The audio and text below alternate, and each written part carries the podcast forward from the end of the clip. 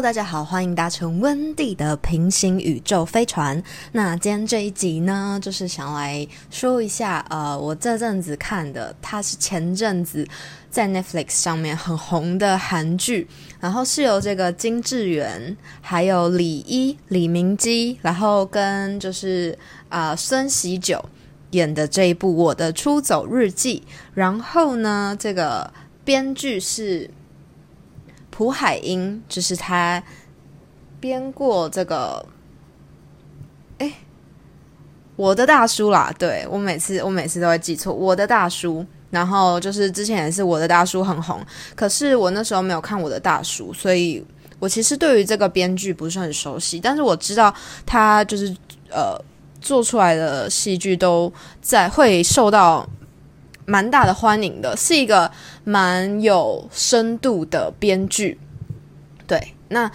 我在维基百科上面的时候查我的出走日记，因为在看韩剧的时候，你有时候前期会比较不认识演员，那有时候我就会就是透过维基百科，然后就稍微了解一下角色之间的关系是什么。因为我一开始其实。没有 get 到那个金智媛跟李明基是兄妹，我本来还想说哦，他们两个是不是男女主角？结果最后发现，诶，他们是兄妹，然后就觉得哦，还蛮特别的。然后呢，就是在维基百科上面，我就打我的出走日记的时候，我就看到它上面有一个标签，它写说这是空气系，我觉得这个词还蛮蛮酷的，就是空气系的韩剧。其实近几年，我觉得有越来越多的趋势，而且好像最近不知道是不是，就是大家生活压力很大，所以很需要这种空气系，就是有点为厌世。可是呢，有时候我觉得。厌世只是换了一种方法去爱这个世界，跟去拥抱这个世界，只是表现出来好像是很冷漠的这种态度。可是呢，就是你可以看到在里面，它是有一个种子，然后它是在。燃烧的，然后是很像很想要去改变什么，可是为什么会厌世呢？就是你明明知道你想要去，嗯，你有你的理想，你有你的抱负，你曾经有想过你要怎么做，可是呢，因为现实生活里面给你带来了太多的打击，包括现在呢，很多人都会说我们这个世代叫做厌世代，可是厌世代其实我反而就是我很认同之前，因为我追踪那个唐启阳老师的那个对赖的那个聊天室。然后呢，它里面有一次就有一篇报道说，哎，厌世代它其实是用嗯比任何一个时代都还要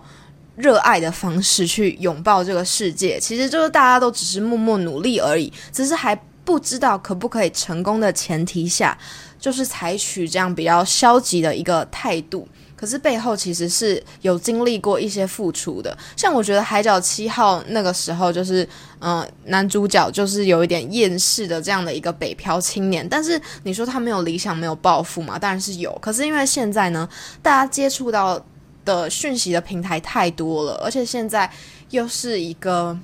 我觉得是有点算是。末日感吗？我觉得现在人感受到非常多的末日感，不管是在气候，还是呃流行疾病啊，或者是最近又有一些嗯战争啊，然后不然就是对自然的气象，都给现代人非常多非常多的负面压力。那还要生活，还要顾虑到这些，那这这个时候在谈梦想，哪有可能在像之前没有网络的时候那么样的就是怀抱憧憬，就是只是。一头热，就是嗯，有满满的热情跟抱负，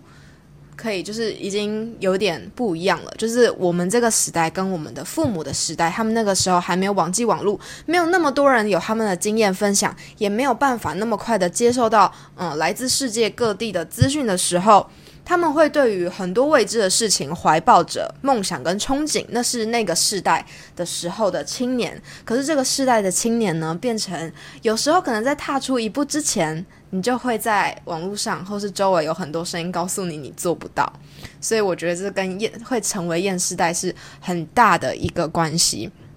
所以近几年也出来越来越多韩剧，包括《我的出走日记》，还有之前有讲到的《海岸村恰恰恰》。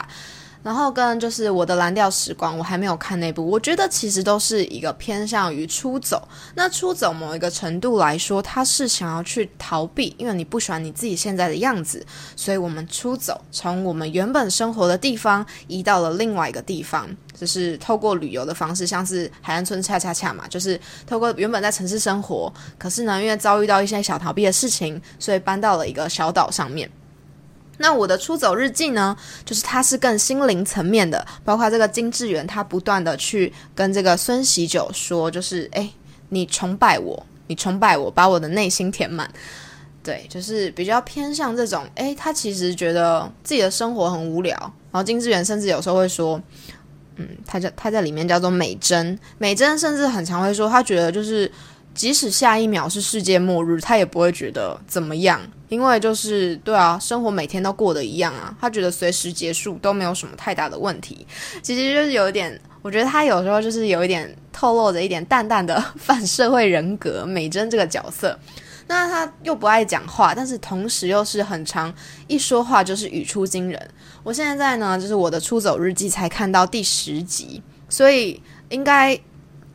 看到结局的时候，可能在。会跟那个二十五二十一样，再做一个第二集的分享。那目前看到第十集呢，我是觉得就是它前面的一二集，就是刚开始的时候确实会比较沉闷。可是不得不说，这部剧的每一个角色，当这种戏剧这种类型的剧，就是它的剧情是比较平淡，然后尤其是主角又是比较沉默寡言的人的时候，这个时候就非常非常的。吃这个编剧他去塑造人物角色这个立体度，他有没有办法让这这个人物够立体，可以去抓住观众的眼球？如果这个人物同时他又很平面，然后这个剧情又是这么平淡的话，我觉得看到第二集我就会弃剧了。可是呢，不得不说。不管是连美珍这个角色，还是巨先生呢，他这个不为人知，就是他到底为什么会来到这个小村庄，然后隐姓埋名的生活，这些都是会促使观众会想要继续进一步去了解这些角色背后他到底经历了一些什么。还有包括美珍一开始一直在跟某一个人传讯息，然后跟他到银行啊，就是收到了那个呃。催缴的账单，然后跟他跟孙先生搭上线，是因为他需要把自己的户籍地址改到孙先生家，他不想要让那个银行的催缴账单寄到家里，这样他爸爸妈妈就会知道他被前男友骗钱，他的学长骗钱。那美珍呢，就是一直都是，她其实是很，嗯，她是一个性格比较内敛，然后我觉得日常生活中。周围在我们周围是确实会有这样的一个人，所以我不得不说，这个编剧他的观察非常的入围跟敏锐，而且可以说，其实每一个人，我觉得每一个人心里应该都有一个美珍的角色，就在一段时间，我们都有可能会成为美珍。嗯，你对于你身边的人，就是你发现，诶，他们好像都有你不喜欢的地方。嗯，就是如果今天要你说一个你喜欢的，嗯，你真的是喜欢他的人的话。会不会就是其实大家也都像美珍一样，就是诶，好像嗯，你想到这个人，但是你有想到他有某些你不喜欢的地方，你们会有疙瘩。其实我觉得就是嗯，就是应该蛮多人都会有这样的感觉吧，因为就算是很好很好的朋友，一定都还是会有不一样的地方啊。因为每一个人你就只能是你自己嘛，那甚至有时候都不见得会完全喜欢自己了，又怎么要求就是可以完全喜欢上一个人呢？那美珍呢，就是在早上，巨先生就是跟问他说，他不是说，我觉得这部片的台词也设计的很好，就他跟巨先生说的是，嗯，你崇拜我，就是你你崇拜我吧。如果你真的没什么事可以做的话，等到冬天，你现在所看到的一切都会消失，那你会没有工作，那不如你就利用这段时间，你崇拜我。好，看到这里的时候，我觉得美珍感觉 在设定上，她应该。可能是一个狮子座的女生 说出这样的台词。好，那因为我自己也是，我自己其实本人也是狮子座，那我也觉得，其实我自己在看的时候，哦，我觉得这个感情的层次它被提升到了另外一个境界。崇拜这个词跟爱，它是有些微的落差的。所以巨先生呢，他很可爱，他是一个很可爱的人。他回家之后就有一个镜头，我真的是噗嗤一声的笑出来。就是他回家之后，打开他的手机，然后搜寻“崇拜”这个词是什么意思，就觉得真的很可爱。所以他们就开始了互相崇拜。那也可以从他们这个互相崇拜看得出来。跟之前我们看到的一些感情走向的韩剧那种，嗯，互相喜欢，然后彼此爱慕，很想要跟那个人在一起，无时无刻都想见到对方这样的一个情绪，它是有一个些微的差距的。以我自己来说，我觉得崇拜这样的感情，其实它更偏向有一点哲学，然后也跟这部片的一个基调比较相似，就是它不是在一个主流的。嗯，思考上面去建制的一段感情，而是超脱了一种精神层次。在这个精神层面呢，他们两个都是内心空虚且需要被填满的人。然后在这个过状过程中，他们会有一些碰撞跟激荡。我觉得目前到第十集为止都是非常好看，而且到第十集开始，巨先生已经渐渐的，就是开始去揭露他的过去。他过去是一个 CEO，然后。但是因为经历了一些事情，我现在还没看到，所以他现在正在就是思考，他要继续留在山浦去做他的水槽呢，还是他应该要回到他原本的生活圈去，就是对过去那个拿走他一切的人去进行报复。我目前看到的是这边，那我觉得就是编剧他应该是会让巨先生回到他原本的世界，然后会在经历了一些挣扎，然后再考虑要不要回来。然后就是，嗯，我觉得在连美珍跟巨先生这边，我自己蛮喜欢这一对的主线。可是我要稍微还是想要吐槽一下，就是他的大姐连启真，就是李一这个角色，长得非常有个性的一个女演员。然后就是她有演那个嘛鬼怪里面的那个神神的那个角色。好，那这个连启真这个角色呢，不得不说，她跟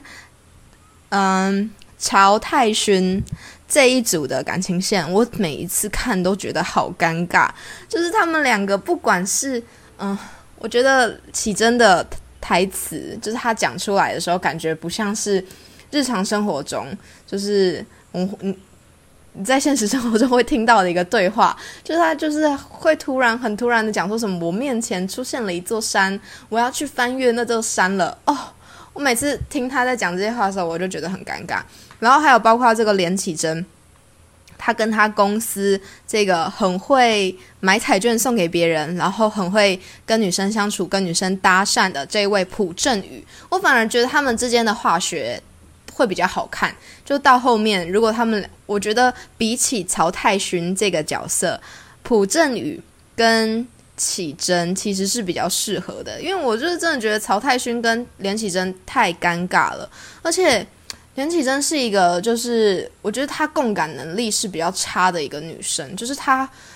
因为一开始他们的见面就是不开心的嘛，就是她说出，诶，她去上线那个对象竟然是一个单亲爸爸，她真想就是拿一把枪把那个人给枪毙。然后这时候，他也他其实他一开始不知道，他旁边的人是曹太勋跟他的女儿，就是是一个单亲家庭的父亲，而且是那个妹妹的生日。但是我觉得到这边都没有问题，因为这是每一个人价值观的不同。那对于一个单身的女生来讲，她非常有可能会有这样的一个思维，或者是一个单身的男生，即你去相亲的一个对象，他是。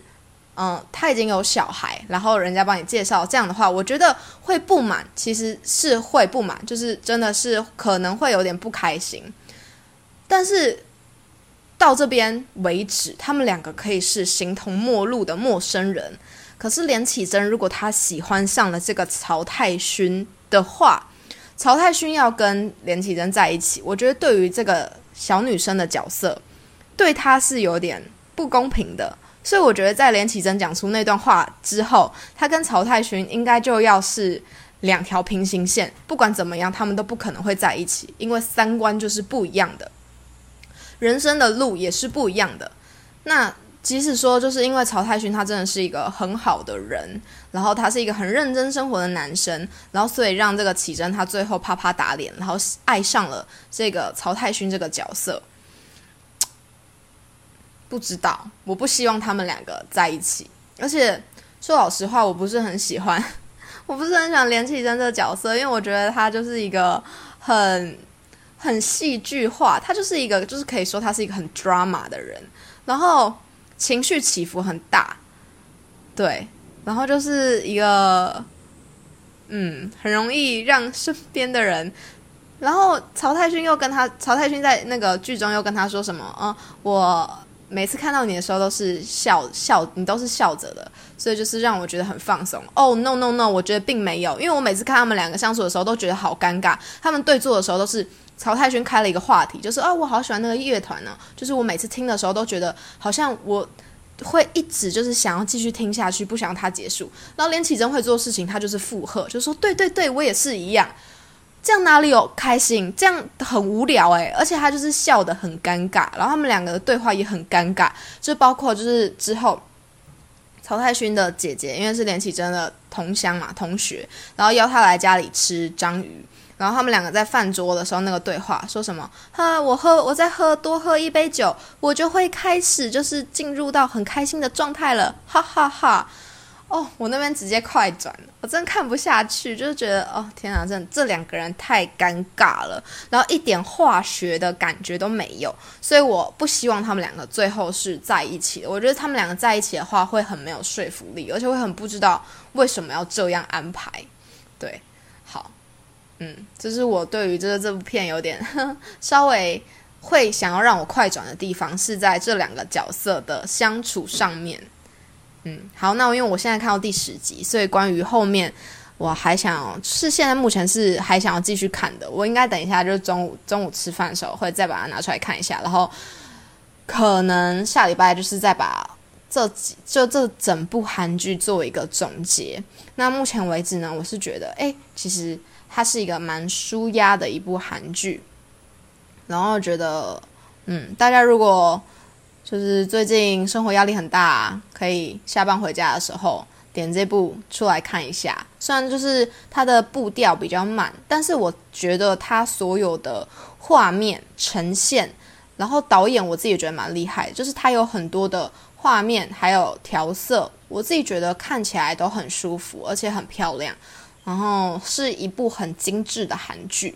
好，那就是这就是本周对于我的出走日记，就是到我们前看到第十集的一个小分享。那下礼拜呢，我看完的话，就是再把这整部，就是再做一个同整的分享给大家。感谢您的搭乘。那如果你喜欢我们节目的话，也欢迎点按赞助连结，请温蒂喝一杯珍珠奶茶，或者是呢，你也可以到我们的 IG 粉砖。那我每一周呢，在嗯，节目就是上节目之前，我都会在那里跟大家说这周会是什么样的内容。那有时候也会有关于一些可能录制上啊发生一些有趣的事情，都会在那边跟大家分享。那对，感谢你的搭乘，那我们就下周再见喽，拜拜。